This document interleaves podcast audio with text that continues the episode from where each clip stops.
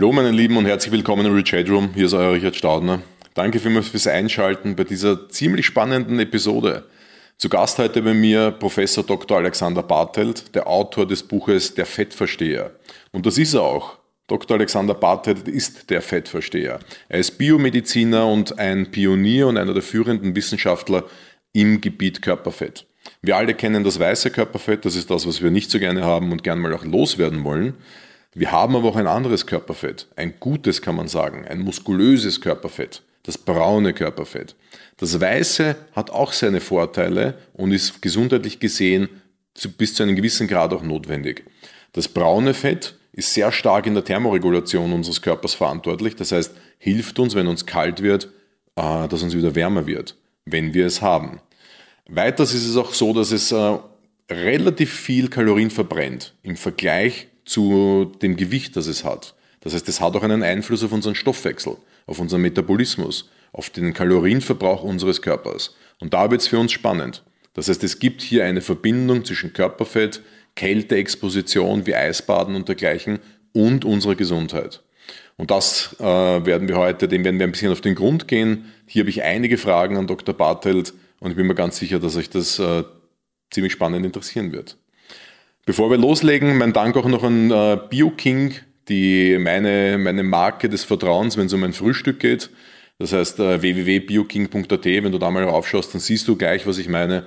Frühstücksflocken, Müslis, diverse ähm, Zusammenmixturen an Pulvern mit für die Darmbakterien, für mein Mikrobiom.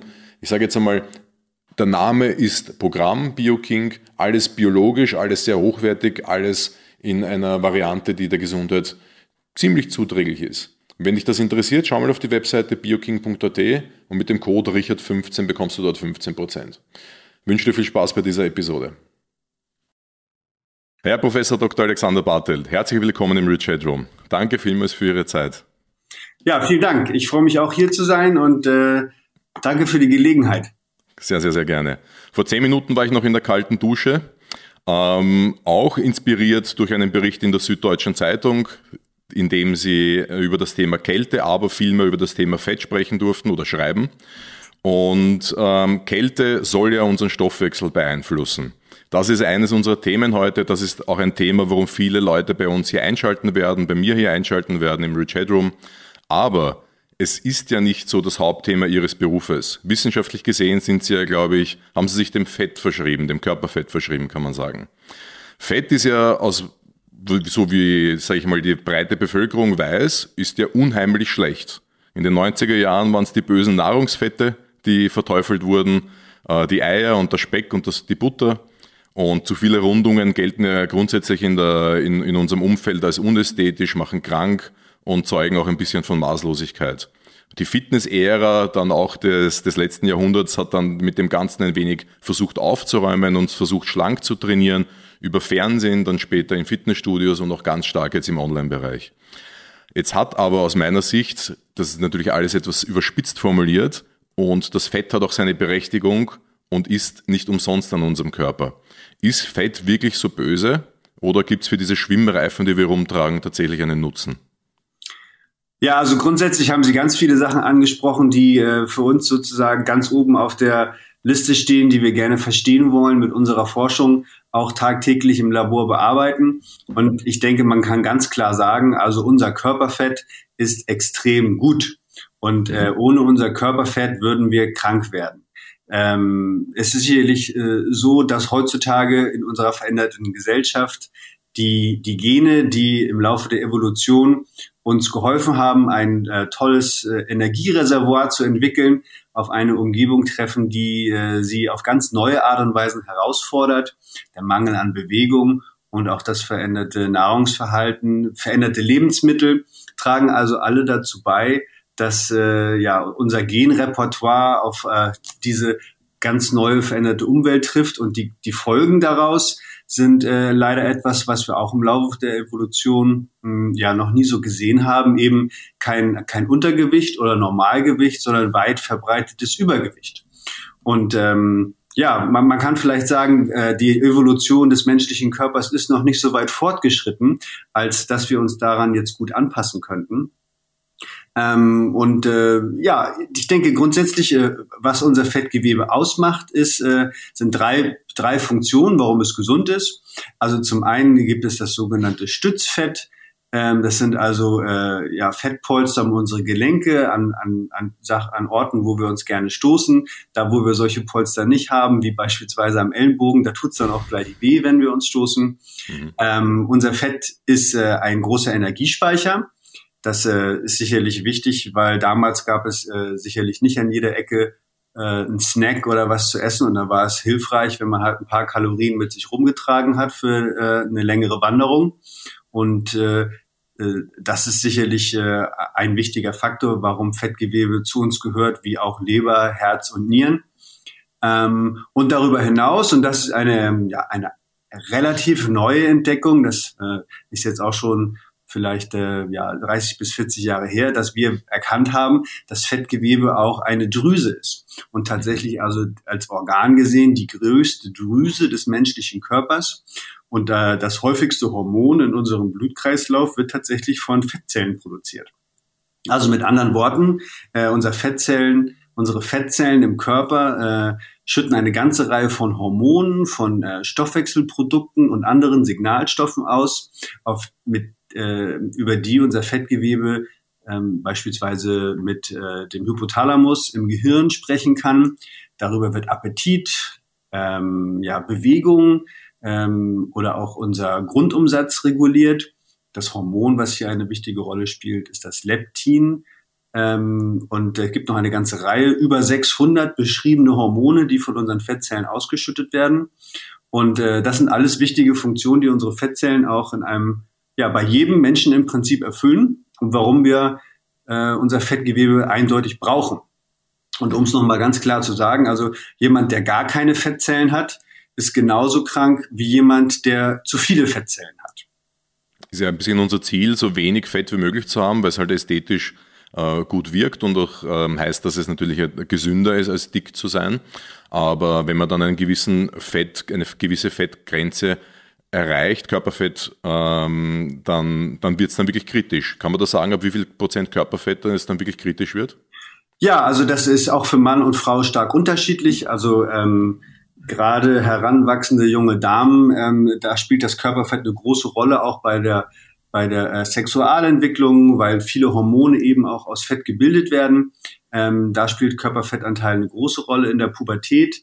Ähm, bei Erwachsenen, bei Männern nimmt man an, dass also doch ungefähr fünf bis sieben Prozent unbedingt notwendig sind. Darunter äh, ist es äh, also krankhaft. Und bei Frauen liegt dieser Wert sicherlich etwas höher. Das ist ein Thema, äh, bei Männern und Frauen, das natürlich auch bei Essstörungen ein großes Thema spielte, weil die Leute doch so stark abmagern. Und äh, viele der Krankheitserscheinungen sind, liegen dann tatsächlich auch daran, dass zu wenig Fettgewebe da ist. Und dass mhm. äh, im Prinzip dann solche Essstörungen und zu wenig Körperfettgehalt ähm, in die Richtung geht von sogenannten Lipodystrophien. Das sind also genetische Erkrankungen bei Menschen, wo im Prinzip die Genschalter fehlen, die die Fettzellen äh, reifen lassen. Und weil den Menschen diese Genschalter fehlen, haben die äh, Menschen dann in der Regel auch äh, nicht genug funktionierende Fettzellen und zeigen im Prinzip äh, ja sehr viele Krankheitsmerkmale wie auch ein stark übergewichtiger Mensch. Mhm. Jetzt haben Sie vorher das Wort Evolution äh, auch mit hineingebracht. Das ist natürlich ein heißes Thema, wenn es um Ernährung geht, wenn es um unseren Körper geht, um Medizin auch geht. Und äh, wir erinnern uns jetzt, in, in, in grauer Vorzeit war, hat Fett sicherlich eine andere Bedeutung gehabt als heute. Wir erinnern uns aber auch eine, an etwa vor 100 Jahren war es, äh, hatte der Mann von Welt äh, Bauch getragen. Da war es angesehen, ein bisschen pummelig zu sein, auch für die Dame. Und es hat von Wohlstand gezeugt. Heutzutage ist es wahrscheinlich eher das Gegenteil, glaube ich. Oder wie, wie sehen Sie das? Ja, also ich denke schon, äh, wir sehen ja heutzutage in unserer Medienlandschaft, dass sogar oft Dicke an den Pranger gestellt werden. Mhm. The Biggest Loser oder andere äh, Shows, wo äh, das Leid der Menschen ausgenutzt wird, also händeringend äh, versuchen abzunehmen, weil man muss auch sagen, es, es gibt die Einteilung in ja gesundes Körpergewicht, Übergewicht, krankhaftes Übergewicht. Äh, das ist natürlich eine relativ grobe Einteilung, aber man kann schon ungefähr sagen, ist das noch, ist das noch im grünen Bereich? Äh, und in der Regel, also Leute, die stark übergewichtig sind, sind heute, äh, werden oft an den Pranger gestellt und ja. ihnen wird mangelnder Willen vor, äh, vorgehalten. dass sie äh, im Prinzip äh, ja äh, sich nicht bei sich halten können und un eigentlich die ganze Zeit nur Sachen in sich hineinschaufeln. Und äh, der, der Ratschlag ist dann immer, na, dann mach doch eine Diät oder hör doch mal auf damit. Oder beweg und, dich ein bisschen. Ähm, bitte? Oder beweg dich ein bisschen. Genau, oder mach doch mal Sport. Ja. Ähm, und äh, da, da, muss man sagen, äh, da muss man vorsichtig sein, weil tatsächlich ist es so, dass also Fettleibigkeit, krankhaftes Übergewicht ist eine Krankheit, äh, ist also nicht einfach nur eine, ja, ein da, dahergelaufene Veränderung des Körpers, sondern äh, was eben in diesem Übergewicht passiert ist, dass sich auch die Kommunikation von Fettgewebe und Gehirn verändert und es den Leuten tatsächlich sehr schwer fällt, äh, dann mhm. abzunehmen. Und äh, ungleich schwerer äh, ist ihnen fällt, ihren Körpergewicht zu halten, als jemand, der eben nicht krankhaft fettleibig ist. Und das unterschätzen die meisten Leute, äh, wie schwierig es ist, eben da einen Ausweg aus der Endlosspirale von Diäten abnehmen, Fressattacken äh, dann, dann zu finden.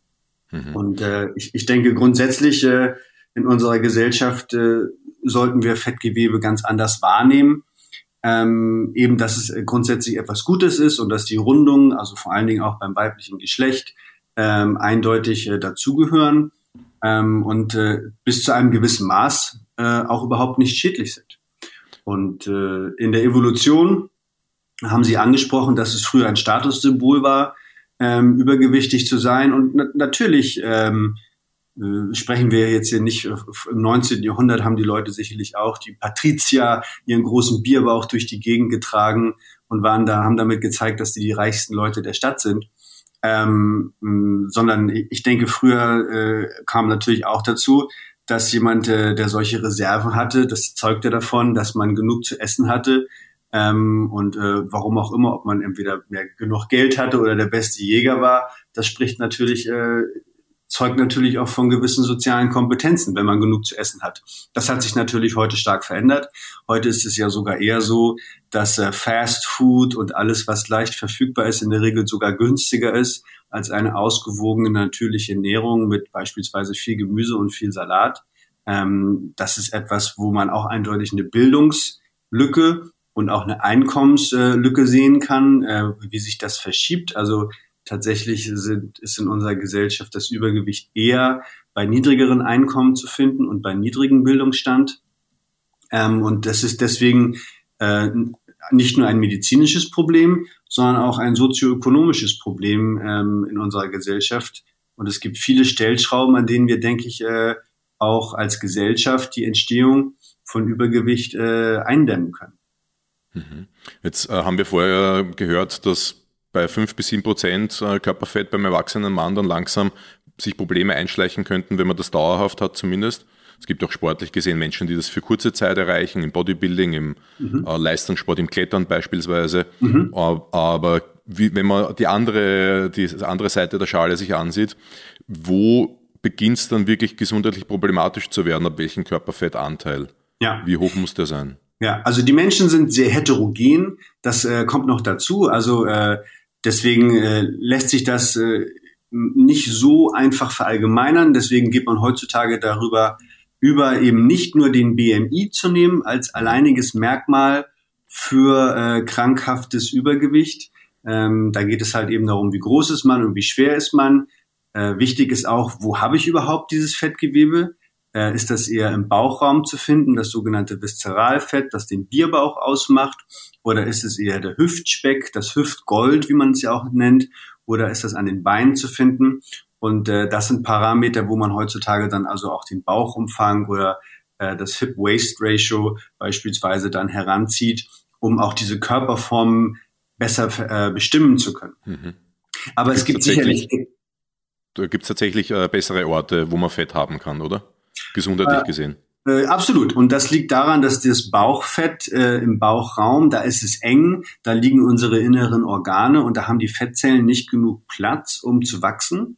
Und äh, eine gesunde Fettzelle ist immer äh, ist dann gegeben, wenn sie also gut mit Sauerstoff versorgt wird, mhm. wenn sie nicht zu groß ist. Das können Sie sich auch vorstellen wie ein Luftballon. Wenn Sie den Luftballon zu doll aufblasen, der hat zwar eine tolle Dehnungsfähigkeit, aber wenn Sie zu viel Luft reinmachen, platzt er auch. Und so ist es mit den Fettzellen auch. Ähm, wenn sie zu doll aufgeblasen werden, dann werden sie äh, ja aggressiv. Äh, und schütten andere Botenstoffe aus, können auch nicht mehr das Fett bei sich behalten. Das ist ein, auch ein großes Problem. Und äh, da haben dies die Fettzellen im Bauchraum sehr viel schwieriger als die Fettzellen im Unterhautgewebe. Das eben das, äh, was man an den Hüften und an den Beinen beispielsweise findet. Ähm, da haben, da ist die Haut dehnbarer, die Fettzellen werden auch besser durchblutet. Und so äh, sind die, die Fettzellen grundsätzlich da gesünder. Und äh, ein wichtiges Wort ist hier auch die, die Entzündung. Tatsächlich ist es so, dass Übergewicht eine chronisch entzündliche Erkrankung ist und unser Fettgewebe, wenn es eben äh, krank wird, äh, entzündet wird. Und man nimmt heute an, dass äh, diese Entzündung, die im Körper entsteht, im Zusammenhang auch mit den Stoffwechsel- und hormonellen Veränderungen eine treibende Kraft hinter der Entstehung des Diabetes ist. Und da ist das Risiko für Bauchfett ungleich viel höher als wie für das Unterhautfett. Und das liegt eben äh, zum einen an äh, diesen ja, anatomischen Regionen, wo die Fettzellen dann wachsen und zum anderen auch äh, sicherlich auch, wie die Nahrung dorthin gelangt. Zum Beispiel das Bauchfett äh, hat einen ganz anderen, eine ganz andere Kommunikation mit beispielsweise dem Magen-Darm-Trakt und der Leber. Die sind ja ganz kurz geschaltet und das Fettgewebe reagiert da sehr viel stärker drauf. Ist äh, sozusagen ja doch deutlich stoffwechselaktiver. Ja, und was ich dann noch angesprochen habe, ist also, dass das im Prinzip das Fettgewebe überläuft. Mhm. Ähm, und äh, da kann man sicherlich sagen, in der Regel ähm, ja, gilt das ab einem BMI von 30. In der Regel, wie gesagt, äh, das muss nicht für jeden gelten. Ähm, und dann, das sind halt Körperfettanteile, die schon ja in die Richtung von um, um die 50 Prozent oder so laufen. Äh, das ist also, äh, manche Menschen sind tatsächlich also mehr Fettgewebe als Mensch. Ähm, und dann ist es vielleicht auch leicht vorstellbar, dass äh, wenn man so einen, einen groß, großen Anteil krankhaftes Fettgewebe, krankhaftes Gewebe mit sich rumträgt, dass das auf lange Sicht auch Konsequenzen für die anderen Funktionen des Körpers, des Körpers haben muss. Ähm, und, und da sind natürlich ganz besonders wichtig die Leber, also äh, die Fettleber, die stoffwechselbedingte Fettleber ist ein großes Problem, auch klinisch gesehen. Ähm, das hat nicht nur Stoffwechselfolgen, sondern es erhöht auch das Krebsrisiko ganz enorm. Und auch Fettleber, das ist den meisten auch nicht bewusst, ist auch weit verbreitet. Das liegt vor allen Dingen auch am Übergewicht, aber ähm, die, die, unsere Leber äh, kann, äh, wächst zwar auch an ihren Aufgaben, tatsächlich ist eine Fettleber auch deutlich vergrößert, ähm, hat aber da auch äh, ja, äh, ja, großes Problem damit. Und äh, dann natürlich, äh, wo Fett auch eine große Rolle spielt, ist uns unserem Herz-Kreislauf-System.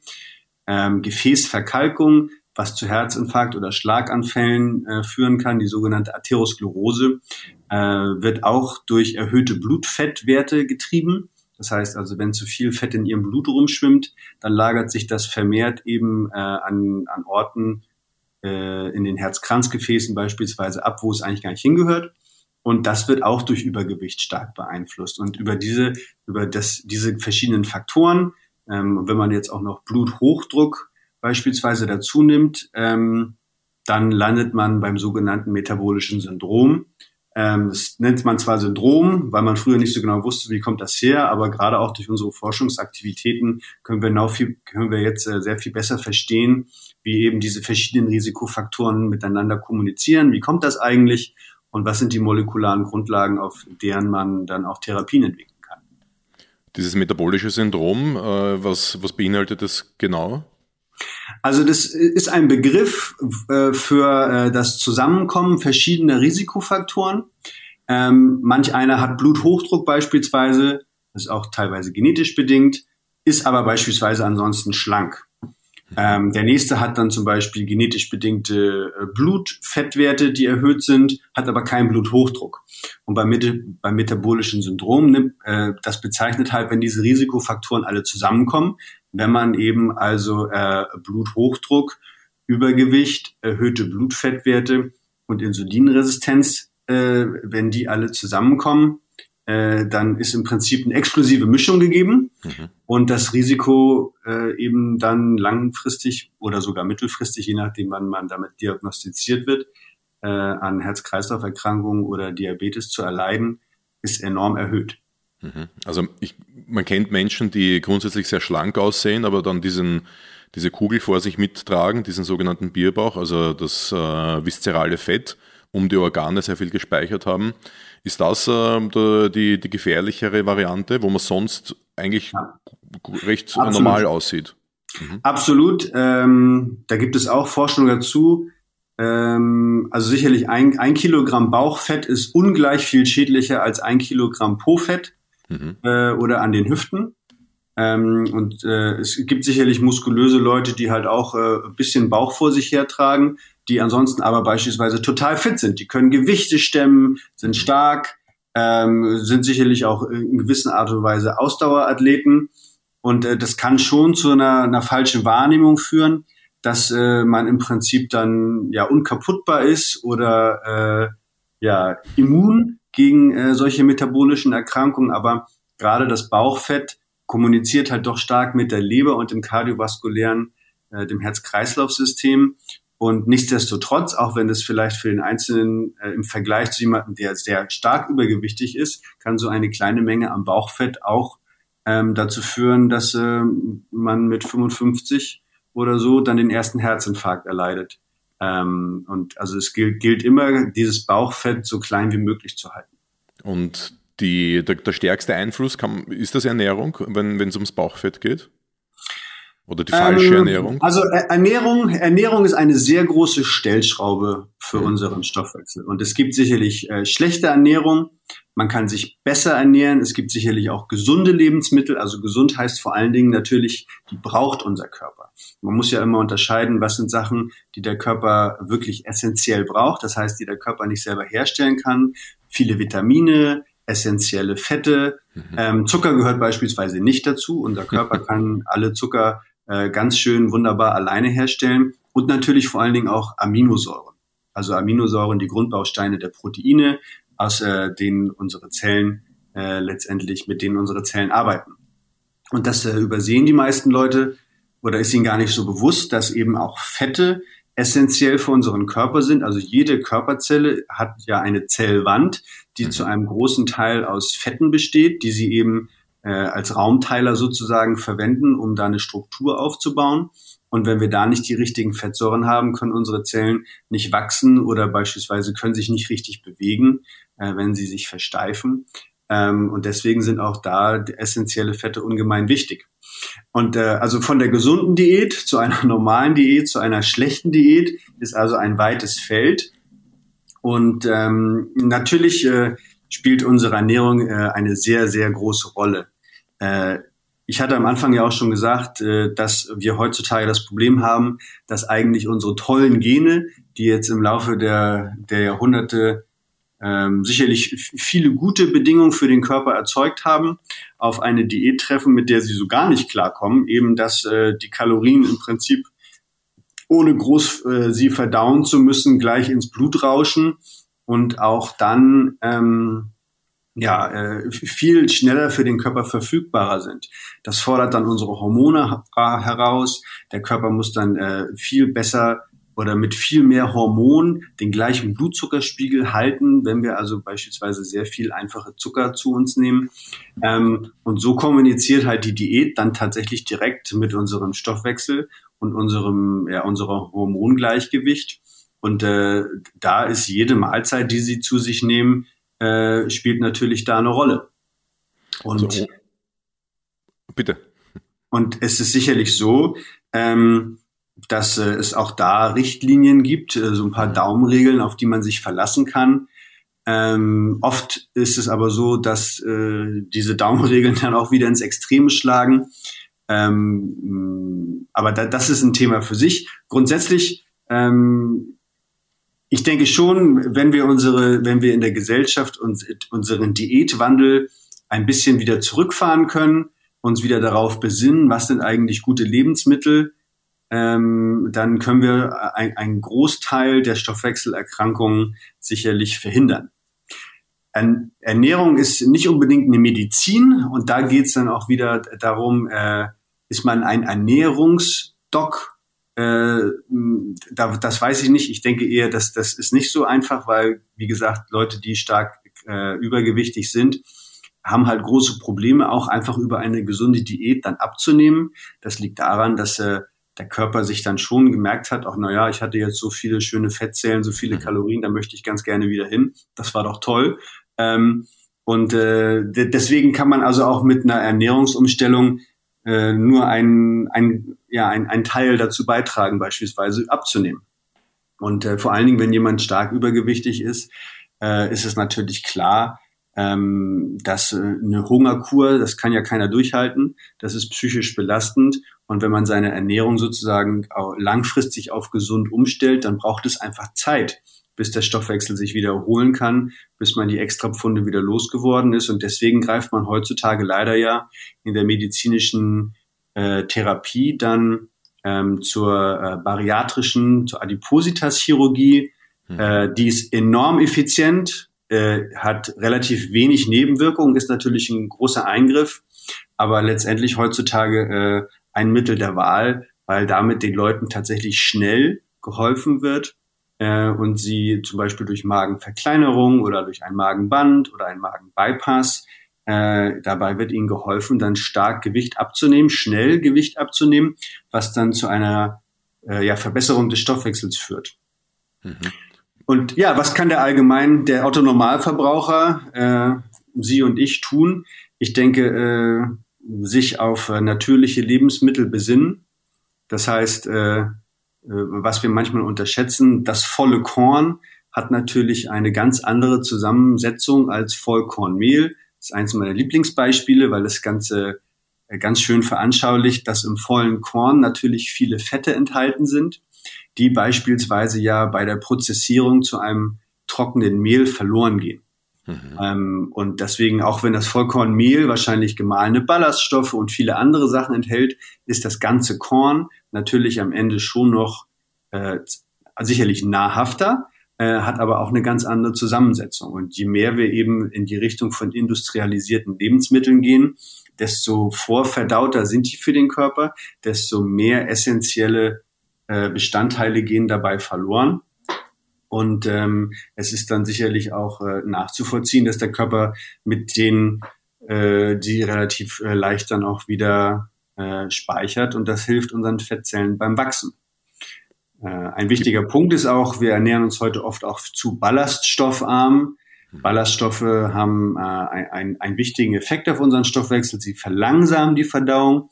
Wie gesagt, das hilft unserem Stoffwechsel eben, die Kalorien langsam äh, äh, quasi ja klein zu hackseln und dann auch ordentlich im Körper zu verteilen, ohne dass Unmengen an Hormone ausgeschüttet werden. Äh, dann stehen die Ballaststoffe und die Nahrungsmittel auch im Kontakt mit unseren Darmbakterien, das sogenannte Mikrobiom. Ähm, und auch da ist es so, dass es ganz eindeutige Studien gibt, dass eben ballaststoffreiche Nahrung ein günstigeres äh, Darmklima erzeugt als beispielsweise nur äh, frittiertes Hühnchen. Und äh, das volle Korn, jetzt als Beispiel für den praktischen Einsatz, was wäre das zum Beispiel? Gekochtes, gekochter Buchweizen vielleicht oder sowas? Genau, es kann also zum Beispiel eine, eine, eine körnerbasierte äh, äh, ja, Diät, also beispielsweise es gibt ja viele Körnerdiäten, die auch tatsächlich darauf bauen, eben durch diese relativ schwer, also langsam verdaulichen Körner ähm, den Stoffwechsel zu entschleunigen. Ähm, das ist sicherlich äh, als, als Diät oder Kultur äh, oder als Kur vielleicht äh, ja ganz ratsam, aber grundsätzlich, wo man das sonst in der Diät einbauen, in der, in der, in der ganz alltäglichen Nahrung, Ernährungsweise einbauen kann, ist sicherlich, indem man weggeht von Weiß, Weißbrot, von Toast, von gemahlenem Mehl hin zu äh, ja, Mischbrot, wo also doch reichhaltige Körner drin sind, wo man viel kauen muss, wo die, der Stoffwechsel langsam äh, abläuft. Ähm, und äh, das sind ganz einfache, ganz einfache Hinweise. Man kann natürlich auch die Körner beispielsweise in andere äh, Gänge sozusagen. Es muss ja nicht nur das Frühstück sein oder das ja. Abendbrot, kann man auch da einbauen, indem man beispielsweise auch Körner in den Salat mit hineinstreut. Und äh, ähm, Körner sind wahre Wunderwerke ähm, an äh, Vitaminen und auch äh, ja, gesunden Ballaststoffen. Mhm. Jetzt haben Sie vorher auch gesagt, äh, das Thema Zellwände angesprochen. Auch bei den, bei den Fetten haben wir Fettzellen und somit Zellwände und natürlich auch viele andere Zellen im Körper mit Zellwänden. Das ist die Struktur dieser Zellwand. Man redet immer nur davon, etwas Gutes für seine Zellen zu tun. Dann denken die Menschen natürlich an den Inhalt der Zelle. Aber die Zellwand hat auch eine qualitative ähm, Struktur, kann eine qualitative Struktur haben. Hat das etwas mit den, auch mit den Omega-Fettsäuren zu tun, dass man das hier beeinflussen kann? Ja, ähm, absolut. Und äh, das, da, an dem Beispiel kann man immer sehr gut den Unterschied zwischen einer gesättigten und einer ungesättigten Fettsäure erklären. Und äh, äh jeder kennt ja das Olivenöl, äh, das also flüssig ist. Da sind also besonders viel einfach ungesättigte Fettsäuren drin. Und was diese, was ungesättigte Fettsäure heißt, auf äh, chemischer Basis, dass sie eine Doppelbindung zwischen zwei Kohlenstoffatomen hat. Und das führt dazu, dass wenn eine Doppelbindung da ist, die Atome nicht frei in ihrer Bewegung sind und deswegen die Moleküle etwas starrer sind. Mhm. Und äh, tatsächlich kann man starre Moleküle nicht so gut zusammenquetschen, äh, wie beispielsweise Moleküle, die ganz flexibel und beweglich sind. Und das sind die gesättigten Fette. Und deswegen ist beispielsweise auch die Butter fest, weil sie eben primär aus solchen gesättigten Fetten besteht, die flexibel sind und sich ganz nah aneinander lagern.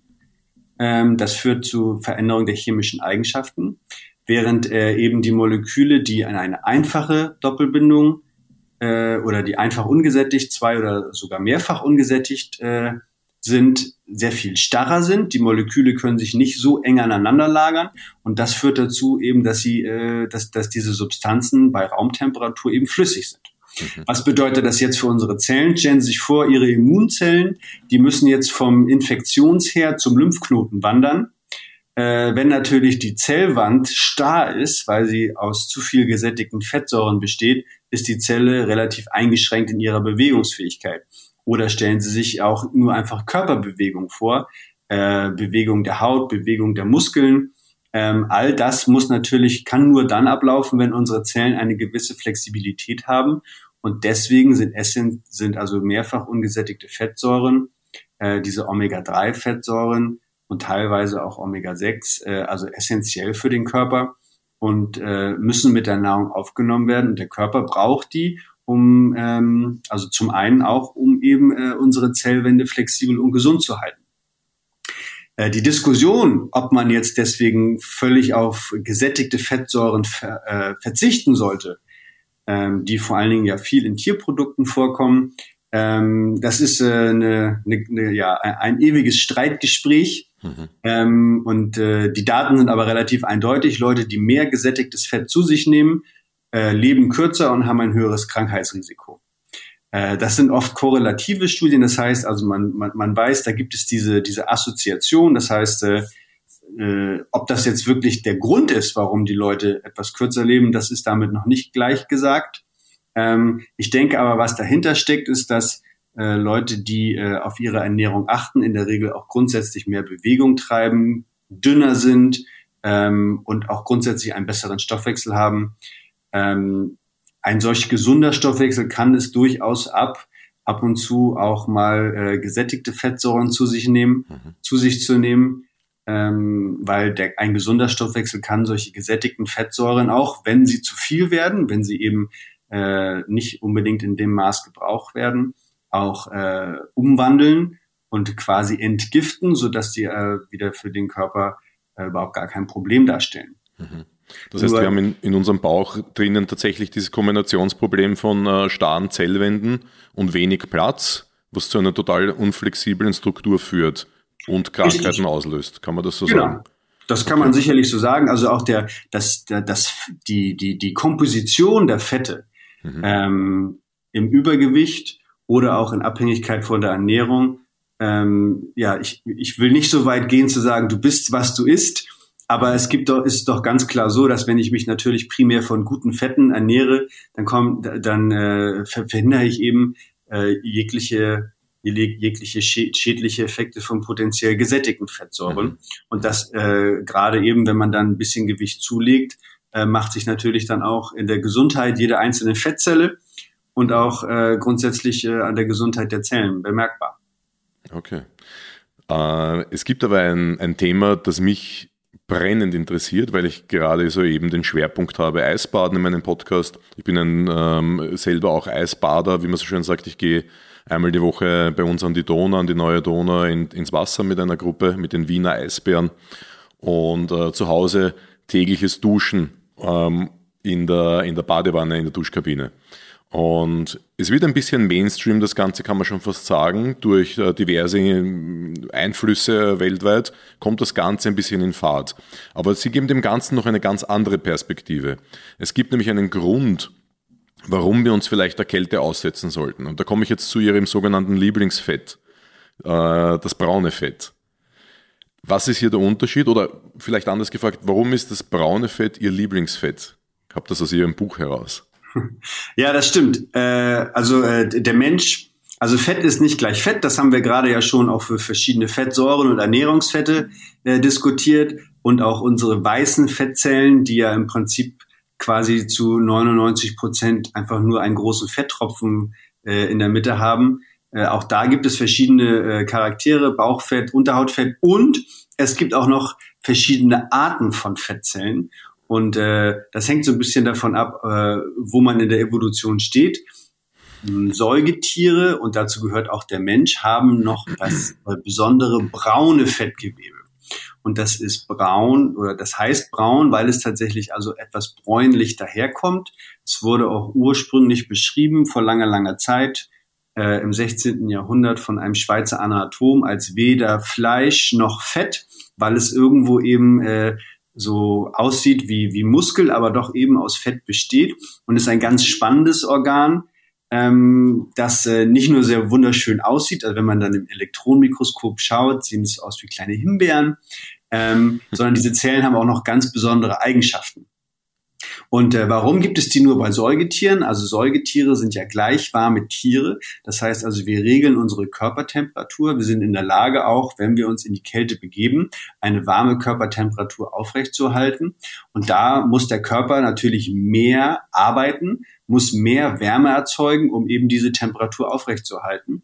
Und äh, das braune Fettgewebe ist sozusagen einer der, der neuesten Kniffe in der Evolution, die sich entwickelt haben, um dem Körper dabei zu helfen, Wärme zu erzeugen.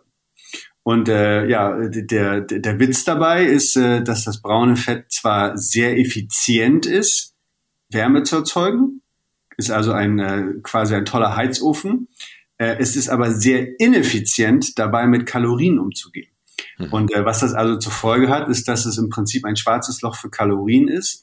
Ähm, es verbraucht unheimliche Mengen an, äh, ja, äh, an äh, Treibstoff sozusagen an Zucker und Fett, äh, die nicht nur im Blut rumschwimmen, sondern die natürlich dann auch irgendwo aus den Reserven kommen können. Und äh, deswegen äh, kann die Aktivierung des braunen Fettgewebes eben beim Abnehmen helfen. Mhm. Äh, das ist ganz besonders klar natürlich bei kleineren Säugetieren, bei Ratten, bei Mäusen, äh, die auch natürlich einen ganz anderen Wärmehaus haben, Wärmehaushalt haben als der Mensch. Ähm, dazu kommt, dass wir uns in der Regel ja äh, in unserer Wohlfühlzone bewegen. Das heißt, wir haben viel Kleidung an, äh, wir achten darauf, dass die Zimmertemperatur nicht zu kalt wird. Ähm, und das hat sicherlich auch irgendwo in unserem Hinterkopf, gibt es da das Programm, das abläuft, das eben sagt, wir wollen eben Kalorien sparen. Und wenn wir äh, den Körper Kälte aussetzen, muss der Körper eben Kalorien verbrennen, um die Wärme äh, zu erzeugen. Äh, vielleicht das ist es deswegen ganz verständlich, dass wir das machen. Aber heutzutage eben ähm, fehlend unserem Körper, fehlen diese Kältereize. Ähm, und äh, so wie Sie angesprochen haben, das Eisbaden, ähm, kalt duschen und äh, andere Kältereize, die man in den Alltag einbauen kann, helfen alle dabei, das braune Fett zu stimulieren. Es wird tatsächlich also durch äh, Kälterezeptoren auf der Haut ähm, die, senden an das Gehirn das Signal, da ist Kälte und das wiederum dann sendet das Signal ans braune Fett, dass es jetzt Zeit ist, Wärme zu produzieren. Diese Kältereize können also alle zur Aktivierung des braunen Fettgewebes äh, führen und das, die, diese Aktivierung äh, schaltet dann im Prinzip den Verbrennungsofen an und dann werden Kalorien verbrannt. Das heißt, mehr braunes Fett bedeutet auch, mir wird leichter wieder warm, wenn es mal kalt ist. Also die, äh, die Anpassung des Körpers an Kälte geht nicht nur über braunes Fett. Ähm, das äh, hat auch sehr viele äh, große Effekte auf das Herz-Kreislauf-System. Ich denke, äh, das ist auch der Punkt, wo man sagen muss, dass ähm, Eisbaden und Eisschwimmen auch eine, ja, eine, eine große Herausforderung für den Körper sein kann. Mhm. Und dass man deswegen also natürlich nicht alleine äh, ins Eiswasser hüpfen sollte, beispielsweise wenn das Herz dann doch überfordert ist äh, wenn sich die äh, Gefäße in den Armen oder Beinen stark zusammenziehen, der Blutdruck durch die Decke geht. Ähm, das sind also äh, Sachen, wenn man da ein schwaches Herz hat, äh, sollte man damit vorsichtig umgehen. Aber eben äh, äh, die, der, der, einer der Knackpunkte, die eben dann äh, tatsächlich durch äh, alleine schon den Fuß ins Eiswasser halten auftreten, ist eben äh, die Aktivierung des braunen Fettgewebes. Mhm. Das heißt, ähm, man müsste gar nicht den ganzen Körper ins Eiswasser äh, bringen oder in die Dusche, sondern es würde schon reichen, lokal kalt zu duschen oder kalt, kalte Bäder zu verwenden?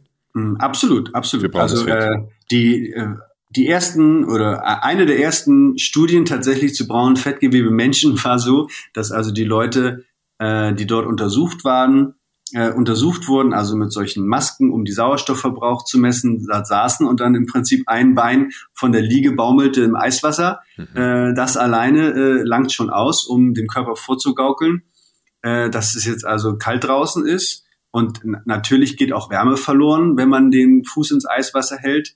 Äh, der Effekt ist natürlich ungleich größer, wenn Sie also äh, in, in der Donau baden gehen, selbstverständlich ja. bei äh, bei, ja, bei acht oder zehn oder zwölf Grad Wassertemperatur. Mhm.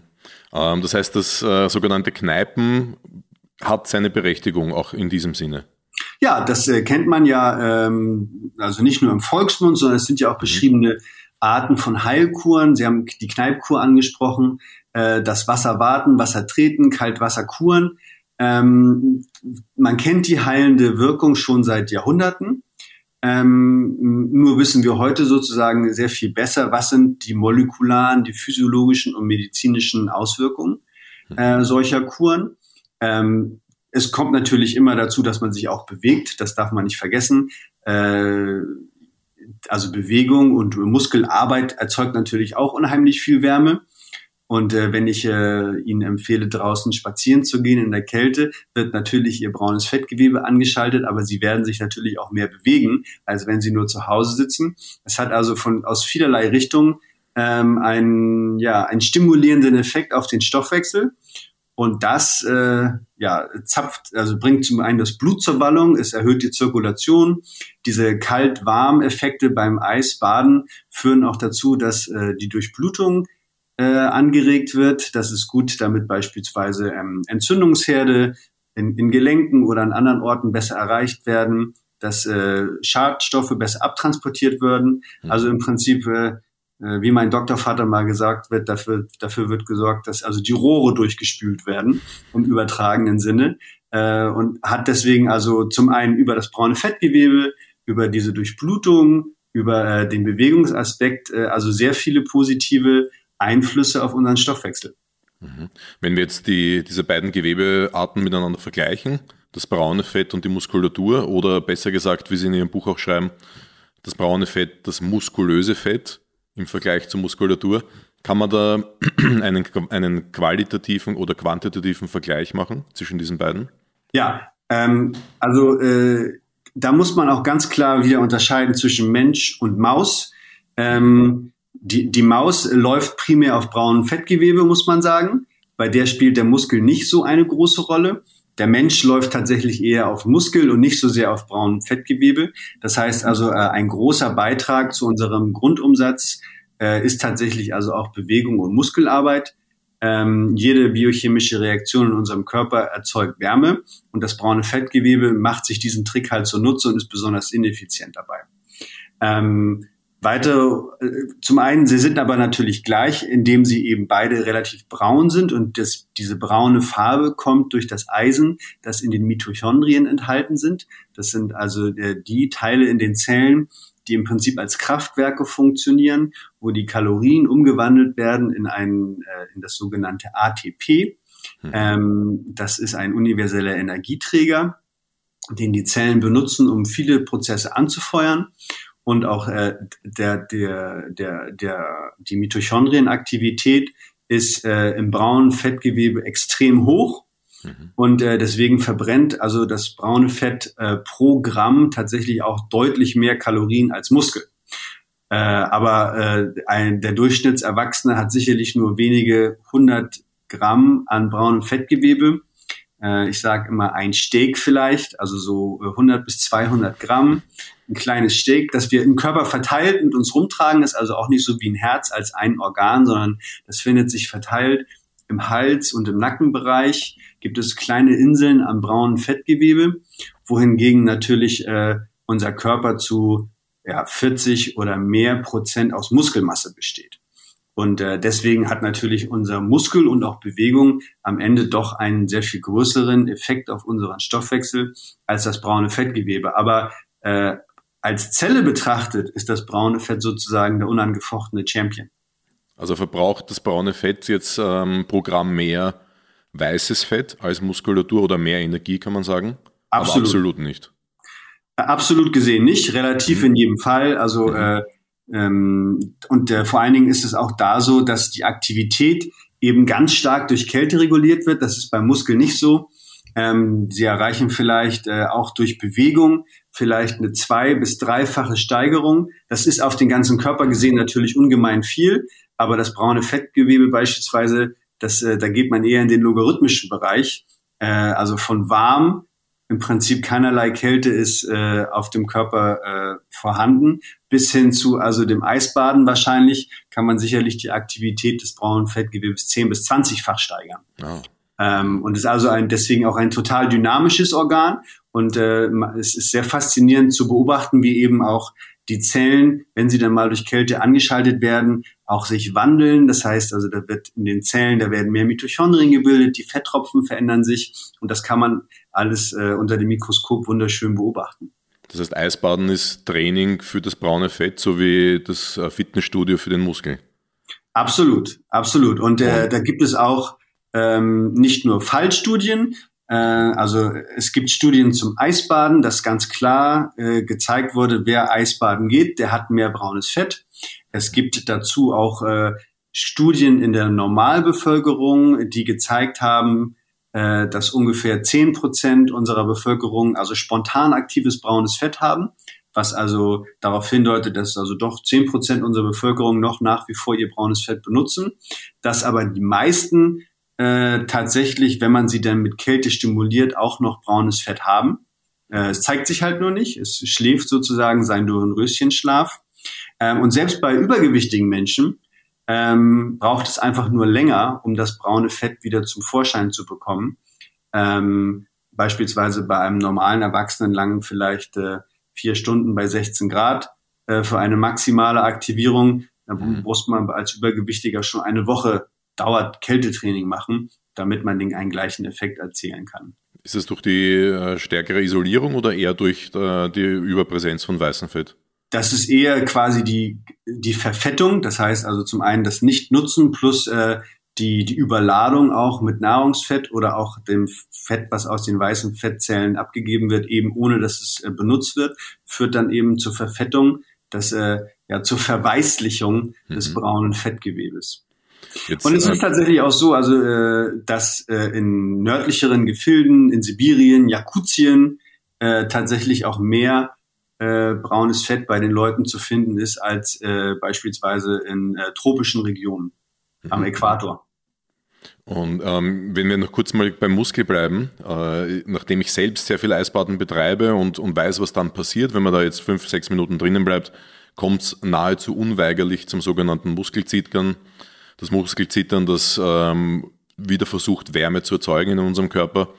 Ähm, kann ich mit, mit dem braunen Fett oder kann ich mit dem Unterdrücken des Muskelzitterns, wenn man das kann, das braune Fett noch mehr aktivieren, also noch einen zusätzlichen Trainingsreiz setzen? Oder ist ja, das, das ist ein interessanter, ist ein, äh, ein interessanter Punkt, den Sie ansprechen. Ähm, äh, das geht so ein bisschen in die Richtung, wenn man sagt, ja, Sie können durch Kälte Ihr braunes Fettgewebe anschalten, dann sagen die meisten, ja, aber frieren will ich nicht. Und ich denke, äh, das Frieren zeigt eben, dass der Körper nicht mit der Wärmeproduktion hinterherkommt. Mhm. Und äh, also wenn Sie ins, ins Eisbad gehen, im Prinzip äh, äh, an der kalten Luft, dann setzen Sie natürlich Ihrem Körper einen extremen Stress aus und das Muskelzittern, wenn Sie also da ein, zwei, drei Minuten drin sind, zeigt also an, dass der Körper jetzt ganz stark unter Druck gesetzt wird, Wärme zu erzeugen. Also fürs braune Fettgewebe muss es nicht so ein starker Reiz sein. Sie müssen also nicht frieren, man muss nicht unbedingt zittern, sondern äh, nur der Kältereiz alleine langt schon aus. natürlich, je mehr und je länger, desto größer ist der Effekt. Ähm, und äh, das äh, ist tatsächlich so, je mehr braunes Fettgewebe man hat, je mehr man es trainiert, desto besser man an die Kälte angepasst ist, desto ja, später kommt sozusagen auch das Muskelzittern. Das heißt also, dieser Zitterpunkt, äh, der verschiebt sich dann und äh, das ist etwas, was Sie vielleicht auch aus der Praxis kennen, ähm, dass äh, wenn Sie Ihren Körper trainieren auf das Eisbaden, beispielsweise am Ende der Saison im Vergleich äh, vorher, sie wahrscheinlich äh, doch sehr viel besser mit der Kälte umgehen können ähm, als äh, direkt nach dem Sommer. Im Herbst ist es am kühlsten, lustigerweise. Es ist nicht der Jänner oder der Februar, es ist im Herbst. Wenn wir die Sommermonate, wenn, wenn der Sommer sich dem Ende neigt, der Spätsommer kommt, dann ist es am kühlsten. Aber es ist auch der beste Zeitpunkt, damit zu beginnen, sage ich immer. Absolut. Aber das macht ja auch Sinn, weil dann ist es im Prinzip also relativ warm gewesen. Ihr Körper hat sich eher an den Sommer gewöhnt und wenn man dann anfängt, äh, die Kältereize zu setzen, ist der Unterschied natürlich auch besonders groß. Mhm. Wir haben leider nicht mehr viel Zeit. Ich habe so unendlich viele Fragen noch, aber ich werde mich sehr kurz halten. Wichtig wäre sicherlich für die Zuhörer auch, kann ich weißes Fett direkt in braunes Fett umwandeln oder muss ich das eine loswerden, um das andere zu, zu steigern, zu aktivieren? Ja, man kann tatsächlich auch sein weißes Fett bräunen. Ähm, das äh, ist ein Mechanismus, den man auch wiederum sehr gut bei Nagetieren beobachten kann. Da ist im Prinzip nach einer Woche äh, das ganze Unterhautfettgewebe bräunlich verfärbt. Und das äh, liegt tatsächlich auch daran, dass nicht nur braune Fettzellen neu entstehen, sondern dass auch einige weiße gebräunt werden, umgewandelt werden in äh, ja in sogenannte, die nennt man dann nicht ganz braun, sondern eher beige äh, weil sie eben dann doch nicht ganz so dunkel sind wie äh, die klassischen braunen Fettzellen. Ähm, also dass dieser Mechanismus existiert, den äh, hat man bei Menschen äh, eher selten. Und auch da geht man eher davon aus, dass äh, ja der, der, der Stress, den wir unserem Körper aussetzen, in der Regel nicht groß genug ist, um das zu erzeugen. Ähm, aber grundsätzlich geht das, äh, leider aber äh, in der Praxis etwas schwieriger anzuwenden.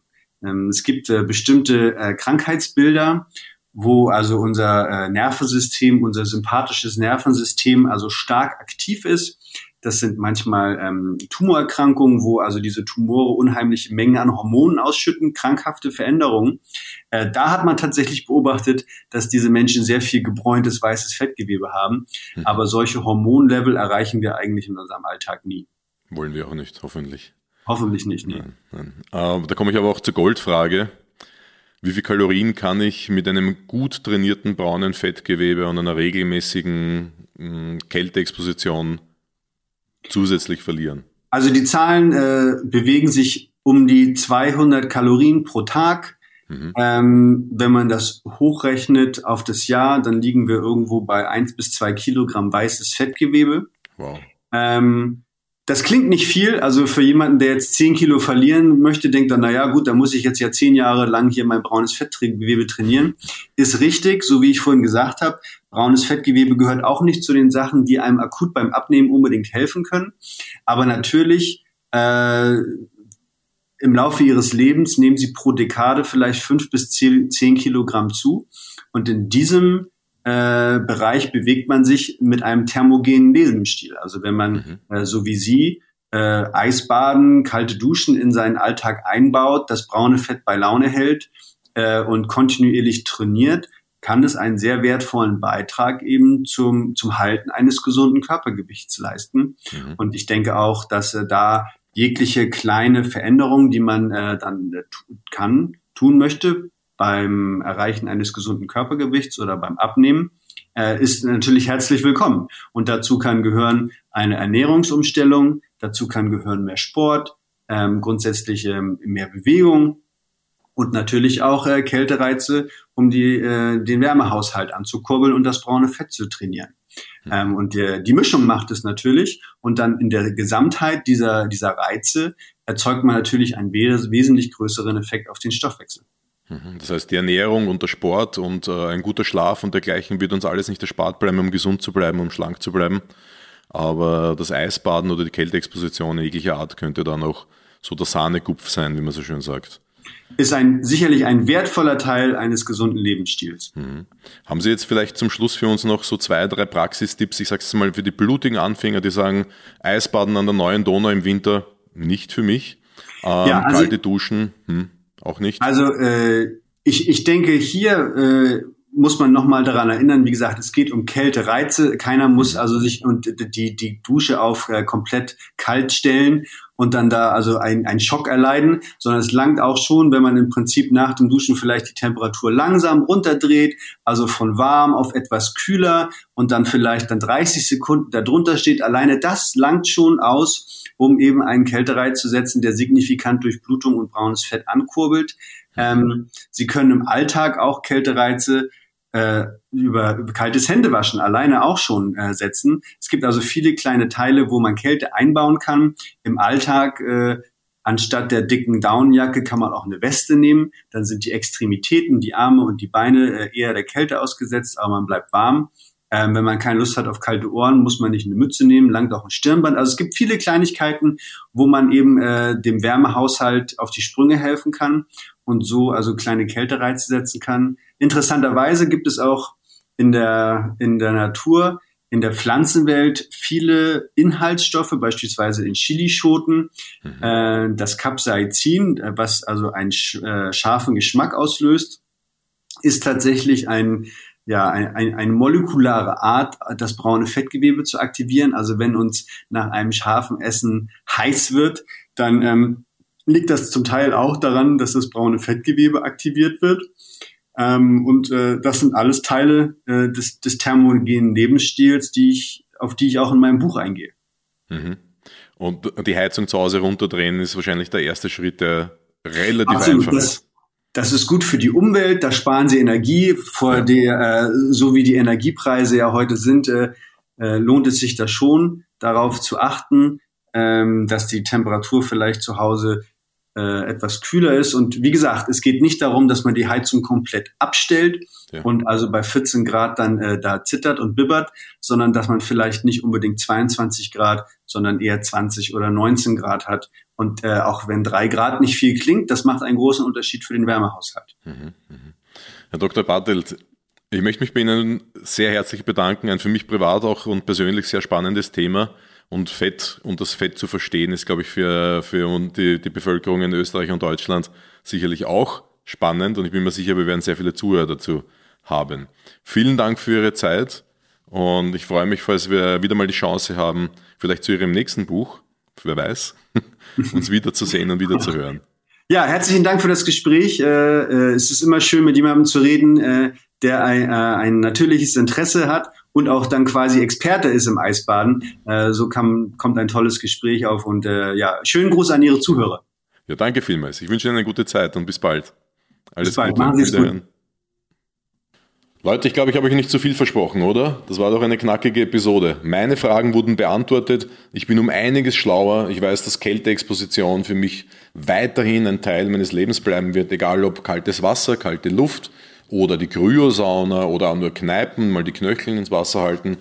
Und wenn ihr das auch so spannend gefunden habt wie ich, dann empfehle ich euch, dass ihr euch das Buch auch noch bestellt von Dr. Bartelt, der Fettversteher. Äh, Gibt es im Handel überall erhältlich, Thalia, Amazon und so weiter. Einfach online bestellen. Und da wären auch noch die restlichen Fragen rund um Fettverbrennung, unseren Stoffwechsel und die Unterschiede zwischen weißem und braunem Fett sehr gut erklärt. Ansonsten vielen Dank fürs Einschalten und meine Bitte an euch, hinterlasst einen Like, abonniert diesen Kanal und empfiehlt ihn weiter. Macht es gut und bis bald.